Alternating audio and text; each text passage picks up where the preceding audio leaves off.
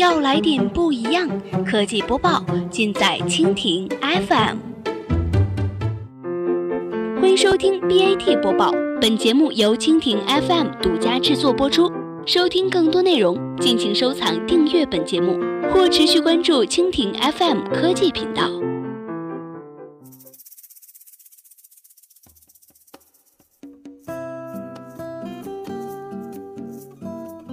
大家好，欢迎收听今天的 BAT 播报。今天呢，我们来关注一下阿里巴巴的股价为何能连创新高。二零一七年五月十九号，美国巴伦周刊发布了题为《为什么阿里巴巴这个庞然大物能够持续创下新高》的分析文章。预期股价将进一步发力，并且会在今年创下新高。基于阿里巴巴股票在本周四发布财报的表现，我们可以把这家市值三千亿美金的巨无霸比作一头犀牛，调整一下，很快恢复了它的冲刺。巴伦周刊写道，本周呢，美国总统特朗普泄密门事件令美股科技板块股价承压。但是阿里巴巴集团最新财报显示强劲增长前景，长线看多资金继续占据上风。截至周五呢，收盘价为一百二十三点二二美元，盘中最高至一百二十六点四零美元。长线看多资金占上风，阿里管理层乐观。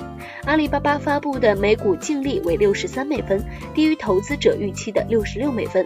但是这家中国互联网电商巨头的收入同比增长了百分之六十，达到五十六亿美元，轻松的超。过了五十二美元的预期。本周呢，巴克莱、德意志银行、瑞信、HSBC 等超过十六家投行在阿里财报发布后随即上调目标价，平均目标价上涨幅度近百分之十，平均目标价达到了一百四十二美元。分析师认为，在持续高速增长基础上，阿里巴巴未来收入预期仍然强劲。阿里巴巴收入加速增长，表明中国的消费实力强劲。包括《华尔街日报》在内的美国主流媒体如实分析，阿里巴巴管理层对业务前景亦鲜明地表达了乐观态度。阿里巴巴集团董事局执行副主席蔡崇信在本周财报分析师会议上称，阿里将最为受惠于中国向消费型经济的转型。集团 CEO 张勇指出，阿里经济体效应开始显现，未来业务前景更为明朗。集团 CFO 吴。五位明确地表达了对二零一八年财年的乐观，二零二零年实现六万亿人民币 GMV 的目标可期，消费者网购热情不减，投资者全新的审视阿里价值。巴伦周刊认为，阿里巴巴强劲的销售在公司四大主营业务板块均有体现，核心的电商收入同比增长百分之四十七至四十五亿美元，云计算和数据分别同比增长了百分之一百零三和百分之二百三十四，创新业务增长了百分之八十八。中国消费者对网上购物的热情丝毫没有显示出放缓的迹象。截至去年年底，阿里巴巴的年度活跃买家增加了一千一百万，至四点五四亿。移动端月度活跃用户则增加了一千四百万，至五点零七亿。作为全球品牌转型升级的主阵地，天猫正在成为品牌新品上市、消费者关注的首烟领先平台。截至二零一七年的三月份，在福布斯全球最具价值品牌一百强当中，有近八成的消费品牌已经入驻了天猫开展销售。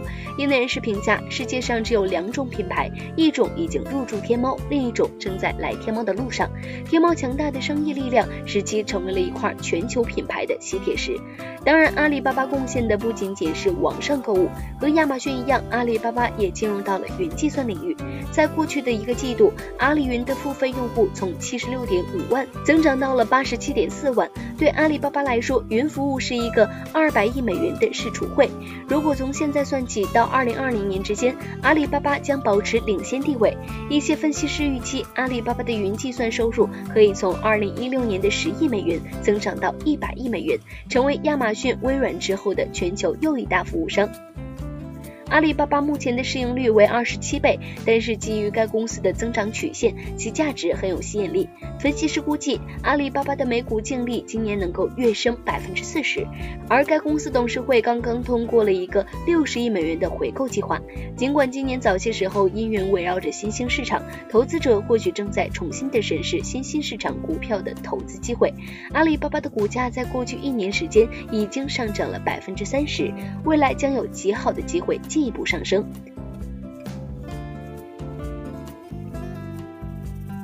好了，以上就是我们今天节目的全部内容，感谢您的收听。如果您喜欢我们的节目，可以点击屏幕上方的星星来收藏我们的节目。明天同一时间，我们不见不散。